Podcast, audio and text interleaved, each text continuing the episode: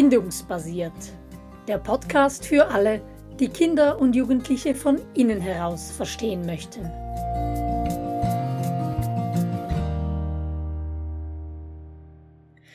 Echtes Spiel, Zauber und Antwort der Natur, so heißt die aktuelle Podcast-Serie von Bindungsbasiert. Und in dieser dritten Folge tauchen Luise und ich ein in das wunderbare Feld von Emotionen und Spiel. Und da drängt sich natürlich die Frage auf, liebe Luise, wie findest du denn im Spiel zu deinen Emotionen? Ja, hallo Simona, einmal mehr. Ja, für mich ist es Musik. Ähm, ich denke für Erwachsene oft ganz klassisch Musik ähm, zu hören, zu spielen, zu singen. Ich merke, wie, wie ich einfach, ich habe ein großes Gedächtnis für alle möglichen Lieder und wie dann je nach Stimmung ein Lied in mir aufkommt. Ähm, ja, wenn ich gut drauf bin, auch etwas ja, ganz eigenes, ähm, aber auch einfach eine, eine bestimmte Musik zu hören, vielleicht auch immer, immer wieder ein gleiches Lied zu hören, was gerade meiner inneren Stimmung entspricht und etwas in Fluss bringen kann, vielleicht Tränen auslösen kann.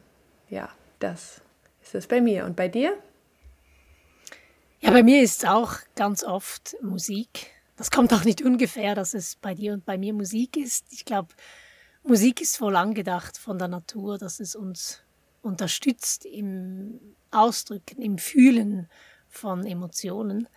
Was es bei mir aber auch oft ist, ist das Spiel mit meinen Kindern. Ich hatte vor zwei, drei Tagen so einen Tag, wo ich einfach gar nicht in die Gänge gekommen bin und äh, nicht gut drauf war und äh, logischerweise meine Kinder auch nicht. Und als dann meine Jüngste zur Haustür reinkam und mir nicht mal richtig guten Tag gesagt hat, hat mich das Spiel gepackt und ich bin so auf sie zu und habe gesagt, oh, was hat denn da jemand eine schlechte Laune? Ich glaube, da müssen wir mal auf den Stubenboden, auf den Teppich gehen und oh, mal schauen, was da rauskommen möchte. Und dann haben wir mindestens eine halbe Stunde irgendwas zusammen gespielt, gekitzelt, gelacht, gekuschelt. Und das hat mir so gut getan und ich glaube, ihr auch. Hm. Oh ja, das ist ein großes Geschenk mit Kindern. Ich durfte es zuerst mit, meiner, mit meinem Patenkind erleben mit, ähm, ja, mit Kindern dürfen, kommen wir einfach so leicht ins Spiel und, ähm, und da befreien sich unsere Emotionen quasi von ganz alleine. Also mhm. das Spiel dient den Emotionen insofern, dass es einfach einen, eine Möglichkeit, einen gefahrlosen Ausdruck für unsere Emotionen bietet und alles, was sich angestaut hat, einfach wieder in Fluss kommen kann. Ne? Also es kann, es kann rauskommen, es bietet uns aber auch irgendwie eine Pause von, von dem schweren und anstrengenden Alltag. Und ich weiß noch vor ein paar Jahren, als ich noch keine Mutter war, habe ich mich immer so gefreut, einfach Zeit mit meinen Patenkindern zu verbringen, weil da eine Art von Spiel für mich möglich war, die als Erwachsene in unserer spielarmen Welt kaum noch möglich ist, ja. Und mhm. alle möglichen Fantasiespiele und eben dieses, ja, was du beschrieben hast, das, also mir ging es danach immer total gut. Und mhm. ja, so mache ich es mit meiner Tochter natürlich auch immer wieder in diese, in diese Blase einzutauchen, ne? in, diese, in diese Befreiung, irgendwie diese Emotion, die, die das Spiel den Emotionen bietet. Also das ist hier, glaube ich, eine der Hauptaufgaben von uns Eltern, unsere eigene emotionale Hygiene. Ich spreche nicht so gern von Psychohygiene, weil bei mir hat es nicht so viel mit Gedanken oder was Kognitiven zu tun, sondern wirklich mit, kann ich meine Emotionen in Fluss bringen? Und da spielt uns die Natur mit dem Spiel mit Kindern wirklich die Einladung zu, dass wir diese Türen öffnen und da eintauchen dürfen, sei es äh, irgendwelche Hüpfspiele auf der Runde ums Feld mit dem Hund oder eben zu Hause irgendwie in den, in den Blödelmodus schalten, laut Musik hören und irgendwelche Tänze. Ich habe ein paar Blogbeiträge geschrieben über Marius und die Jagdkapelle. Die haben wunderbare Lieder, um diese Emotionen auszudrücken. Und ich mache das ja nicht nur für meine Kinder, sondern ich mache es ganz oft gleich mit ihnen mit und auch für mich. Und wir gehen ja dann in der letzten, in der letzten Folge noch darauf ein, was wir beachten können, um so eine Kultur zu entwickeln für unsere Kinder, aber ganz toll auch für uns Erwachsene? Ja, ähm, die Emotionen dienen ja uns Menschen, sind sozusagen evolutionär, ähm, ja auch, auch bei den Säugetieren schon aufgetaucht und im gleichen Zuge im Grunde ist vermutlich das Spiel aufgekommen. Also sozusagen wie als, äh, also ja, die Emotionen, die bringen uns sozusagen als Säugetiere weiter, verursachen aber auch riesige Probleme, was die Bindung betrifft, ne, weil sie uns auch voneinander entfernen können und, und abweisen können und und da kommt sozusagen das Spiel zur Rettung dazu und, ähm, und ist dazu gedacht, sozusagen mit den Emotionen zu tanzen. Also es mhm. ist wirklich, ähm, die Natur sorgt für uns, indem sie uns mit den Emotionen etwas mitgibt, was uns bewegen soll und gleichzeitig, wie gesagt, die Probleme verursacht und das Spiel gleich die Lösung mit. Mhm. In unserer gemeinsamen Podcast-Serie zum Thema Emotionen haben wir ja auch das Bild des WC ähm, gebraucht, das Spiel eine sichere Art ist, um sich von seiner eigenen inneren, manchmal vielleicht stinkenden Ladung zu erleichtern, ohne dass irgendetwas verschmutzt wird rundherum. Und so gibt oder bietet uns Spiel ganz viele, auch ganz traditionelle Spielwiesen für Emotionen, sei das eben alles, was mit Lachen, Humor und Ironie ist, aber auch vielleicht ruhigere Dinge wie Zeichnen, Malen, Schreiben, Singen, dann natürlich alles, was Drama ist, Theater, Rollenspiele. Und ich glaube, wenn wir ganz viele unserer Tätigkeiten, eben sei es Zopfteig kneten, ne, wenn wir das durch die Spielbrille sehen, dann sehen wir, eigentlich gibt es ganz viele Spielwiesen, die uns die Natur anbietet, um da in uns selber für mehr Ausgeglichenheit und Erdung in Sachen Emotionen zu sorgen. Ja, und das Spiel, ja, hat es wirklich, wie, wie schon der Titel heißt, einfach so zauberhaft, wie es schafft, diese ganzen Ecken und Kanten und Spitzen und scharfen Zähnen irgendwie aufzulösen. Und ja, weil, weil es ja weil Bindung einfach so wichtig ist und Trennung uns am meisten bewegt und Angst macht, sind auch die Emotionen, die ausgelöst werden, wenn wir mit Trennung konfrontiert sind, auch die, die hauptsächlich im Spiel auftauchen und sozusagen ausgespielt werden müssen. Mhm. Und da wollen wir uns jetzt die drei Hauptemotionen Alarm, Frustration und Nähestreben anschauen, wie sie im Spiel sozusagen verwandelt werden können und transformiert werden können. Und einfach um das nochmals festzuhalten, unsere, unser grundlegendes Setting ist, die müssen raus, die müssen ausgedrückt werden, die haben einen Job zu machen, die haben einen Sinn.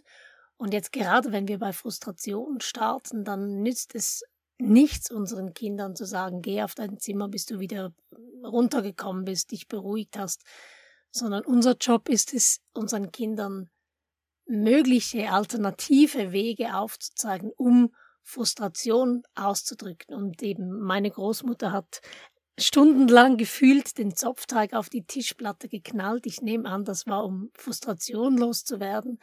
Das kann sein äh, Holz hacken, aber das kann natürlich ganz vieles sein, was mit Trampolin Bälle an die Wand knallen oder Zeitungspapier zerreißen, zer zerknüllen oder in einen Boxsack boxen, Kissen äh, boxen dürfen, Musik laut das Ausschreien, dass diese Frustrationsenergie in uns, die sich eben dann als Angriffsimpuls entladen könnte, ah, dass die im Spiel raus kann und dann die, die Ladung in unserem Vulkan etwas tiefer geworden ist. Mhm. Und ich habe jetzt schon wieder gemerkt, ich habe von uns gesprochen. Es hat eben mit uns Erwachsenen zu tun, aber auch mit unseren Kindern zu tun.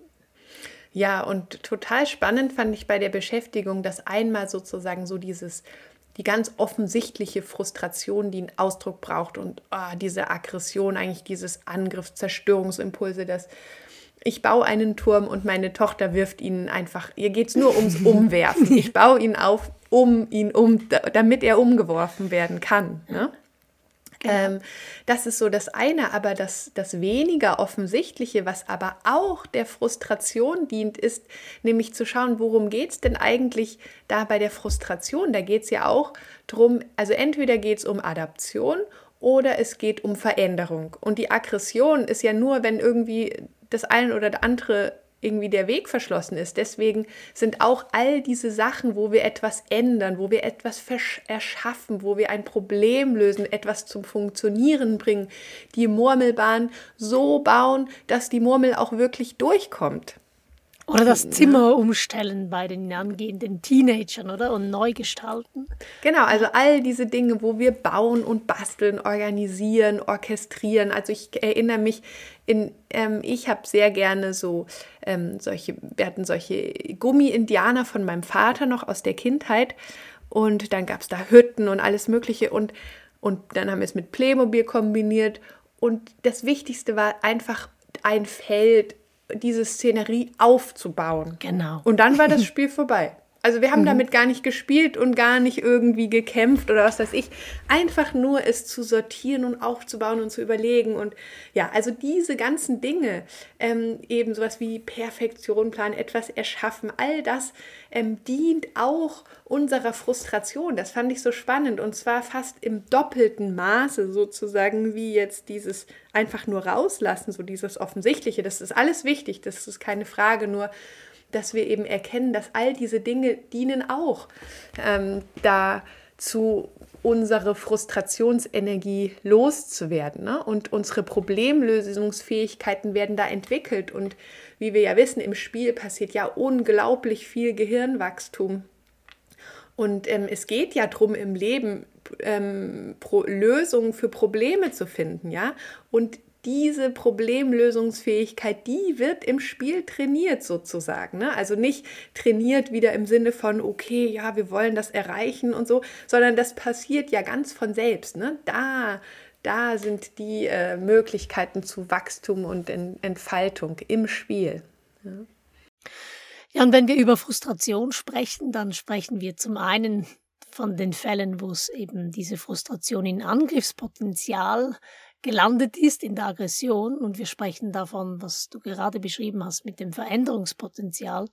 Aber so wichtig ist ja auch die dritte mögliche Ausfahrt, die wir bei unserem Frustrationskreisel nehmen können, dass wir nämlich die Vergeblichkeit fühlen können. Also wir sind frustriert, etwas läuft nicht so, wie wir es gerne hätten. Und diese Ausfahrt, das Fühlen, nein, es, es geht nicht, ich kann es nicht ändern, es ist vergeblich, das ist so verletzlich, da sausen ganz viele Kinder einfach daran vorbei und finden dann gar nicht mehr zu ihren realen Tränen. Kleine Kinder finden noch schnell zu diesen Tränen der Vergeblichkeit. Wenn sie älter sind, dann können das dann auch immer mehr metaphorische Tränen sein, dass sie einfach diese Emotionen fühlen können. Aber das ist so verletzlich, dass ganz viele Kinder da einfach die Barriere unten haben und diese Ausfahrt nicht nehmen. Und Spiel bietet da eben die Möglichkeit, diesen Raum zu öffnen, dieser Vergeblichkeit zu fühlen, sei das bei kleinen Dingen, wenn in einem Bilderbuch dem Hasen sein Papierschiffchen davongefahren ist auf dem Fluss und der es jetzt nicht mehr zurückhaben kann. Aber auch die großen Dinge, wenn jemand gestorben ist, wenn wir das im Spiel angehen, wenn wir da in diese Felder eintauchen können, die Trauer, Kummer, Enttäuschung, dann ebnen wir einmal mehr den Weg, damit wir das auch im realen Leben fühlen können. Und für mich ist es auch so, wenn ich Vergeblichkeit fühlen möchte, ist immer auch die, die Frage, ja, schwemmt's mich weg, wenn ich da eintauche und kann ich dann meinen Tag gar nicht mehr als funktionierende Mama zu Ende bringen. Aber Spiel Gerade beispielsweise in der Musik bietet mir da eine Blase, um einzutauchen für drei Minuten 47 in diese Emotionen und sie auszudrücken. Und ich glaube, diesen Weg mit unseren Kindern gehen und ihnen diese Ausfahrt zu ermöglichen im Spiel, ist eine der großen und wichtigen Aufgaben von uns Eltern. Ja, und wenn es nicht gereicht hat, dann höre ich das Lied eben nochmal an und dann lese ich das Buch nochmal und nochmal genau. und dann so lange, bis es ausgespielt ist. Aber vielleicht später, oder? Ich kann das dann am Nachmittag oder am Abend nochmals machen. Ich, ich gebe mich, es, es, schwemmt mich nicht weg, wenn ich gehalten bin in der Blase des Spiels. Hm. Ja, was ich noch einen äh, wichtigen Aspekt fand und, und auch so augenöffnend, wenngleich nicht die sofortige Lösung, aber das, ähm, ja, also mit diesem Verkehrskreisel wo es die einmal die Ausfahrt der Veränderung, dann die blockierte Ausfahrt der Adaption und Aggression gibt. Dann gibt es ja noch eine Möglichkeit, sozusagen, wenn, wenn, nichts, wenn nichts mehr geht, wenn, wenn wir keine Ausfahrt genommen haben und die Emotionen anfangen zu kreisen, wo es dann in Richtung Depression geht, da hat das Spiel total viel zu bieten, weil jegliche Bewegung im Grunde eine, ja, also die, die Depression auflösen kann. Ne? Mhm. Es ist so viel leichter, eben in Bewegung, im, im Spiel was zu verändern, im Spiel Aggression rauszulassen. Und im Spiel zu den Tränen zu finden. Ja? Mhm. Und also es gibt ähm, die, also Spiel und Depression sind gegenteilige Zustände. Und wenn wir die Antwort hätten, wie wir Menschen, die depressiv sind, ins Spiel bringen, dann wären wir ganz nah an der Heilung. Ja? Mhm. Und da hilft ja auch das Verständnis der Worte. Also Depression heißt Unterdrückung. Und was da unterdrückt wird oder nicht ausgedrückt wird, das sind Emotionen. Und Emotionen ist eigentlich Energie, die in Bewegung sein sollte. Und wenn uns Spiel hilft, diese Prozesse wieder in Fluss zu bringen, dann fließen wir mit unseren Kindern, die vielleicht in, schwierigen Situationen konfrontiert sind, in Richtung Heilung. Aber wir wollten ja nicht nur über Frustration sprechen, obwohl wir ganz viel dazu sagen könnten. Wir wollten uns auch mit dem Alarm auseinandersetzen, das Spiel nämlich dem Alarmsystem dient. Ja, im Grunde entwickelt sich unser Alarmsystem, was ja ein total feines, geniales System in unserem Gehirn ist, was uns hilft, Gefahr zu bemerken, rechtzeitig, um dann handeln zu können. Ähm, und im Spiel wird dieses Alarmsystem kalibriert, ähm, trainiert, entwickelt. Ja? Und zwar fängt das ganz klein bei, bei Babys an mit Kuckuckspielen, mit Erschrecken, mit Verstecken, mit irgendwie alarmierenden körperlichen Bewegungen. Kürzlich ähm, kam ich wieder auf Feuerwassersturm. Ja? Das Spiel, wo wir, wir rufen ganz schnell Sturm, äh, alles ist normal und dann Sturm, plötzlich wird der Alarm aktiviert und was muss ich tun? Ah, ich muss mich auf den Boden legen. Ja? Also, und dann la la la la la und dann Feuer und Wasser, ne? also absolutes Alarmspiel. Ne? Dann mhm. alles, was mit Rettung und Zuhause zu tun hat, mit Zuflucht, ne? ähm, Stege und was weiß ich, wo man stehen bleibt und, und wo man in Sicherheit ist und ach, eine kurze Pause bekommt und so weiter. Alles, was mit Monster und zu tun hat, Grusel und all, die, all diese Dinge, ne? wo wir ähm, immer sozusagen ganz, so wie wir es beim allerersten Mal kurz hatten, ähm, ganz nah an die, das Ende der Komfortzone gehen. Ne? Mhm. Und dann eben im Spiel auch den Mut entwickeln, mhm. um den Alarm zu fühlen und gleichzeitig den Schatz zu sehen, der sich dahinter verbirgt. Mut ist ja nicht die Abwesenheit von Alarm oder von Angst, sondern während man den Alarm fühlt, gleichzeitig zu entscheiden und ich gehe vorwärts. Und das können unsere Kinder eben auch im Spiel ausbilden, diesen Mut, indem sie äh, Drachentöter spielen, Feuerwehrmänner spielen, Eltern spielen, die Kinder retten oder eben das alles, was so körperliche Spiele sind, wie Klettern oder über Steine springen, über den Fluss springen, balancieren. All das sind Spiele, in denen sie ihren Mut trainieren können, während sie ihr Alarmsystem kalibrieren. Und ha, ich habe mich da so viele Male irgendwie zurücklehnen können, weil ich gemerkt habe, mein, mein Junge, der ist ein wahnsinniger Kletterer, der hat waghalsige Unternehmungen bei uns ums Haus herum gestartet. Und wenn ich aber gemerkt habe, er ist im Spiel, er ist nicht getriggert von dem Austausch mit seinen Geschwistern und er fühlt sich jetzt in dem Moment wirklich, er ist auch nicht übermüdet oder irgendwie so, dann habe ich ihn jedes Mal gelassen, weil ich wusste, er kalibriert jetzt seinen Alarm und er übt seinen Mut. Und ich glaube, das ist jetzt übertragen vom Baumklettern auch auf alle anderen Lebenssituationen so wichtig, dass wir unseren Kindern das im Spiel ermöglichen. Hm. Vielleicht eine kleine Klammer dazu zum Thema Mutprobe. Da würde ich, glaube ich, eine Einschränkung geben, wie du das meinst. Also eben, wenn, wenn dein Sohn im Spiel ist und, und etwas macht, was da Mut braucht oder vielleicht waghalsig ist. Ähm, dass es was ganz anderes ist, wenn dann so eine gleichaltrigen Dynamik dazukommt oh, und ja. dann das Spiel vielleicht fehlt. Also das äh, ja sind das diese Energie, die merkt man aber sofort. Ne? Also ist das jetzt wirklich eine spielerische Energie, wo man jederzeit auch aussteigen kann und wo es nicht darum geht, auf Teufel komm raus mitmachen zu müssen mhm. aus dieser Dynamik heraus, sondern man muss einfach immer frei sein zu spielen. Mhm. Und spannend finde ich auch eben, äh, ja, es geht ja um den, den, den Mut, den man ja eigentlich kann man es ja nur machen, wenn man Angst und, und den Schatz gleichzeitig sieht. Und ein kleines Kind unter sechs kann das ja eigentlich noch mhm. gar nicht, aber es spielt vielleicht ein bisschen, als ob es schon gleichzeitig da wäre. Also es ist so spannend, wie das Spiel uns vorbereitet. Mhm. Ja, und das ist ein wichtiger Einschub, den du, den du machst, weil wir sprechen ja immer von echtem Spiel.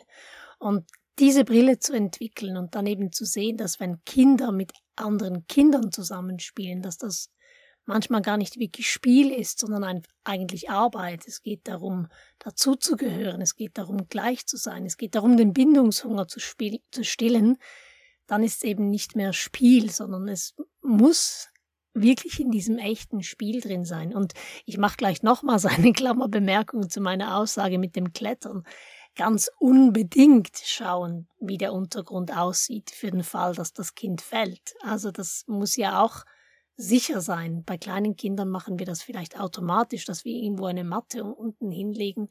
Aber das, glaube ich, ist wichtig, dass wir da ähm, unsere Verantwortung als Eltern nicht ganz abgeben. Wir halten den Raum fürs Spiel. Mm, absolut.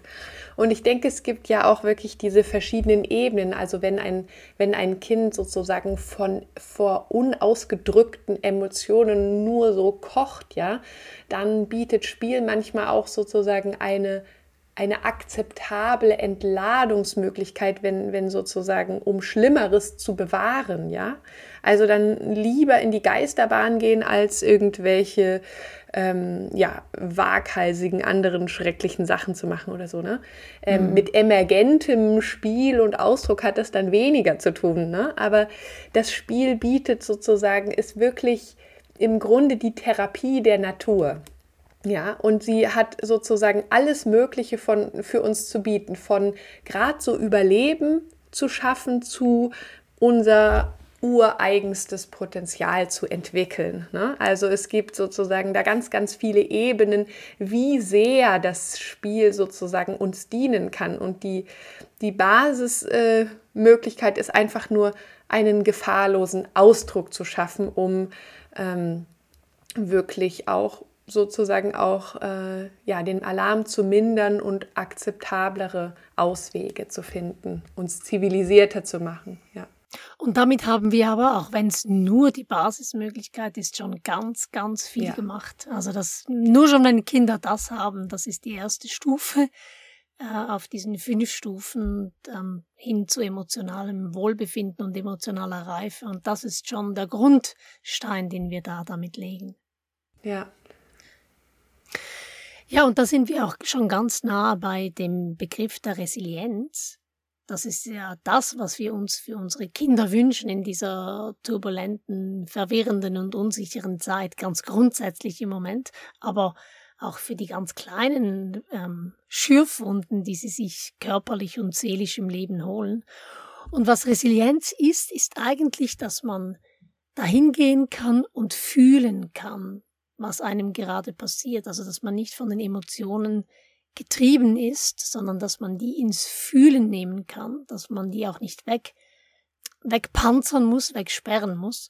Und um resilient zu sein, der Schlüssel zur Resilienz, brauchen unsere Kinder den Zugang zu Gefühlen von Traurigkeit, zu Gefühlen von Sicherheit und Gefühlen von Stärke. Und das ist genau das, was wir jetzt in unserer Spieldiskussion vorbeigekommen sind. Traurigkeit lässt sich so viel leichter aus der zweiten Reihe fühlen, wenn es eben nicht ich bin, sondern die Figur im Buch, im Kinderbuch oder im, im Film. Dasselbe mit dem Gefühl von Sicherheit, das ist Bestandteil von echtem Spiel und dieses Gefühl von Stärke und von Mut auch, das ist eigentlich der Normalzustand im Spiel, weil wir sind mit unserem eigenen Willen im Spiel drin. Also Spiel bildet eigentlich die Blase oder bietet den Schlüssel für die Entwicklung von wahrer Resilienz. Ja, und dabei ganz eindeutig in unserem Fall ist es nichts, was wir tun können und nichts, was wir aktiv machen können, sondern was einfach die Frucht ist, die dann kommt, wenn wir den Boden bereitet haben. Mhm. Das, was gelingen muss, wenn wir die günstigen Bedingungen schaffen. Das gelingen wird, was von selbst kommt. Ja. Mhm. Mhm. ja, jetzt haben wir schon von Alarm und Frustration gesprochen. Jetzt bleibt uns am Schluss noch wie, wie im Spiel das Nähestreben zum Ausdruck kommt, das haben wir an, an anderer Stelle schon, schon viel uns angeguckt. Also da geht es, also alle möglichen Spiele, wo es um, um Fangen geht, um, um zu jemanden zu kommen, auch mich zu verkleiden und zu verstellen und so weiter, um näher zu kommen. All diese Sachen ähm, haben als Motiv sozusagen, dass dieses Nähestreben, dieser unbedingte Wunsch, dazu zu gehören, mitzumachen, das im Spiel zum Ausdruck kommen kann. Mhm. Ja, und um die Folge nochmal so abzurunden, Spiel gibt uns eine natürliche Möglichkeit, unsere Emotionen auszudrücken, mit eben dieser Magie rundherum, dass es uns leichter fällt und dass nichts nichts und niemand kaputt geht davon. Und die Hauptemotionen, die uns Menschen triggern bei der Konfrontation mit Trennung, das ist unsere größte Bedrohung als Menschen, das sind Frustration, Alarm und Nähestreben, da sind wir daran vorbeigekommen. Was wir noch nicht gesagt haben, wenn es rund um diese Trennung geht und was ich aber bemerkenswert finde, weil ich es in meinen Kindern immer und immer wieder beobachtet habe, ist, wie oft sie mit Trennung spielen. Wie oft sie spielen, dass ihre Eltern gestorben sind, dass sie Waisenkinder sind, dass sie jemanden verloren haben und dem wieder suchen müssen. Also das ist eines der ganz großen Motive unserer Kinder, dass sie da schon mal eintauchen in ihre allergrößte Bedrohung. Hm. Ja, im Spiel können wir dem Tod sozusagen begegnen. Da ist der Tod weniger bedrohlich. Ne? Mhm. Ne? Also die ähm, ja im Grunde mit dem Tod tanzen, auch wenn ich dran denke, jetzt auch kulturell, vielleicht als kleinen Ausblick auf die nächste Folge, ähm, solche, diese ganzen Feste, wo wir dann, also dieses mexikanische Totenfest zum mhm. Beispiel, ne, wo man dann diese Schädel anschaut und die wirklich, ne, die dann schmückt und so weiter. Also das ist, das ist wirklich die, ähm, ja, die Einladung und etwas, das Geschenk, was das Spiel uns zu bieten hat, dass wir diesen Dingen aus zweiter Reihe begegnen können. Ne? An, mhm. in unserer Blogreihe habe ich davon geschrieben, dass vermutlich die erfolgreichsten Kindergeschichten aller Zeiten alle von Waisen oder Halbwaisen handeln. Mhm. Wie Pippi ja. Langstrumpf und Heidi und so weiter. Und Harry Potter, all die. Mhm äh, der König der Löwen, alles Mögliche, immer wieder aus der zweiten Reihe. Und, und das sollte uns, wenn wir das so sehen, dann sollte uns das nicht erschrecken und wir denken, oh Gott, was spielt ihr denn für schreckliche Dinge? Ne? Sondern nein, das ist, das ist der richtige Ort. Ne? Im Spiel ist das, äh, darf es, kann es sicher zum Ausdruck kommen und kann den Kindern und uns helfen, einen Umgang damit zu finden, was ja unvermeidlich ist in unserer Welt, in welcher Form auch immer mit Trennung, mit Verlust und mit Tod umzugehen. Mhm. Also es kann und darf zum Ausdruck kommen, aber eigentlich soll es auch zum Ausdruck kommen. Wir glauben, das ist so angedacht oder von der Natur, dass die Natur uns Spiel geschenkt hat als Menschen oder als Säugetiere, damit wir da mit einem gewissen Zauber der Leichtigkeit all diese ganz schweren äh, Situationen und Gefühle, die uns Menschen begegnen auf unserem Lebensweg, dass wir da den Umgang damit schon mal einüben und uns etwas besser wappnen und vorbereiten können dafür. Ja, ich bedanke mich ganz herzlich für diese Folge. Ich merke, wir würden da gerne noch ganz ausführlich miteinander weiter plaudern. Aber wir machen noch eine vierte Folge dazu und da geht es dann wirklich ums Handfeste. Wie können wir das jetzt in unseren Familien und in unseren Lernsettings so eine Kultur des Spiels aufbauen und nähren? Ja, da freue ich mich darauf. Ja, bis zum nächsten Mal. Tschüss. Tschüss.